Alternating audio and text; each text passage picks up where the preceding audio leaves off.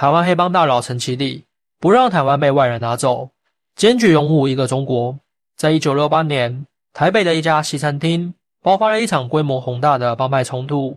这场冲突中，陈其礼带领一群黑帮成员以寡胜众，成功击败了地头蛇牛埔帮，彰显了竹联帮的强大气势。此后，陈其礼就成为了台湾竹联帮的总堂主。在辉煌时期，他拥有数以万计的小弟，曾高呼“我宁愿被共产党管着，也不让台湾被外人拿走”，显示出了他对国家的忠诚。然而，在陈其礼成名成事后，就做出了震惊全球的杀人案件，影响了台湾的整个政坛。那么，他究竟都做了些什么？为何能在台湾经营如此庞大的黑帮组织呢？一九四三年，陈其礼出生于战乱时期。支持他从小就处在东奔西走的生活中。到一千九百四十九年，随着国民党撤退至台湾，陈启礼与家人也一同来到了这个岛屿。他们被安置在了眷村生活，被当地人称为外省人。自从他们来后，就彻底改变了当地人的生活。外省人和本地人之间经常会爆发打架斗殴的矛盾情况。陈启礼就因为外省人的身份，经常受到欺凌。在回眷村的路上，就会遇到一群人打劫。如果不给，就会遭到打骂。由于不懂本地话，他在学校也常遭受嘲讽，甚至殴打。为了生存，陈其礼决定随身携带防身用具，以备不时之需。渐渐的，他的心理开始变得扭曲。陈其礼决定加入学校的综合帮，他是由外省人专门组成的帮派，目的就是互相团结保护。在加入帮派后，陈其礼表现突出，每一次打架时总是冲在第一个。即便是敌众我寡，陈其礼也毫不畏惧。就这样，他的一次次冲锋陷阵，使他成为了综合帮里的精英成员。一九五五年，综合帮发生了一起命案，帮主孙的陪因杀人导致锒铛入狱，致使帮派分崩离析。在这关键时刻，陈其礼做出辉煌事迹，成立了竹联帮。那么，他干了是什么事情呢？一九六二年，警方严厉打击了竹联帮的对手四海帮。导致台北的黑帮势力出现真空，陈其礼毫不犹豫地率领帮众冲入台北，帮助驻联帮夺取了四海帮失守的地盘。四海帮对此感激不尽。随着时间的推移，陈启礼在一九六八年成为了总堂主，掌控了帮派的最高领导权。同时，他还模仿清朝，建立了一套属于自己的堂口设置联络点，巩固了自己的地位。除此之外，陈启礼还开办了地下金融行业。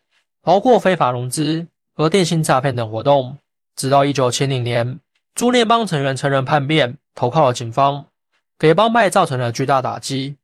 支持陈其礼怒火攻心，陈其礼果断下令，命令朱联帮的杀手将成人击毙。警方在得知消息后，认为幕后主谋就是陈其礼，随即便将他逮进了监狱。即便在狱中，陈其礼仍然掌握着帮派的一举一动，因为在八十年代时。朱联邦已发展成一个庞大的组织，势力遍布整个台湾，甚至还将势力发展到了东南亚地区。提起陈其礼，就能使人闻风丧胆。那他为何会再一次被关进监狱呢？在一九八四年一天，一位叫刘一亮的作者被朱联邦的陈其礼、吴东和董桂生三人杀害。警方经过调查后，发现正是陈其礼所为，随后便将其逮捕，带到台湾接受审判。当时。人们都认为陈其礼这次被捕必将是死罪，所以便向警方拿来一盒录音带，将罪行推到了蒋经国的四儿子蒋孝武身上。因为刘一良的报道涉及到蒋家与国民党内部的斗争，蒋家对刘一良怀恨在心，所以便将陈其礼杀人罪行嫁接给了蒋孝武。而蒋孝武也确实有这个杀人动机，导致蒋孝武也被拉下了水。虽然他没有受到处罚，但也被派到了新加坡。而陈其礼最终则被判了无期徒刑。从这之后，蒋家的地位逐渐开始下滑，许多人纷纷谴责蒋家的霸权主义。直到一九八八年，蒋经国去世，台湾政府决定大赦特赦，陈其礼被放了出来。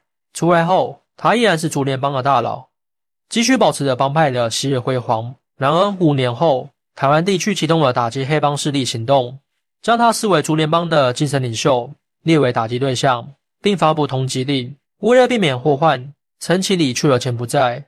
从那时起，他就再也没有回来过。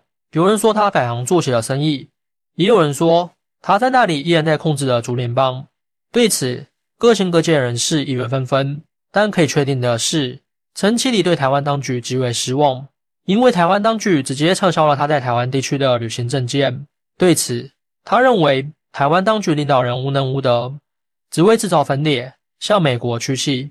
还有在接受采访时，他多次强调，无论台湾当局如何操弄，台湾一直是中国的，不可分离。还声称：“我宁愿被共产党管着，也不让台湾被外人拿走。”这足以见得他的志向。与此同时，他也非常挂念竹联邦。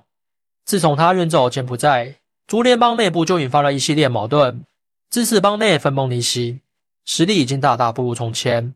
对此，他痛心不已。直到二零零七年，陈其礼因患重病不治身亡，去世前留有一封遗书，上面写道：“此生唯一的遗憾，就是没有看到台湾回归祖国大陆，为此很是不甘心。”在他去世后。他的家人费尽心力，动用一切关系，终于将他的遗体运回到了台湾。数万名帮会成员前来出席他的葬礼，他的传奇故事将永远传承下去。欢迎大家一起来讨论，您的支持是我更新的动力。更多精彩内容，请关注半点听书。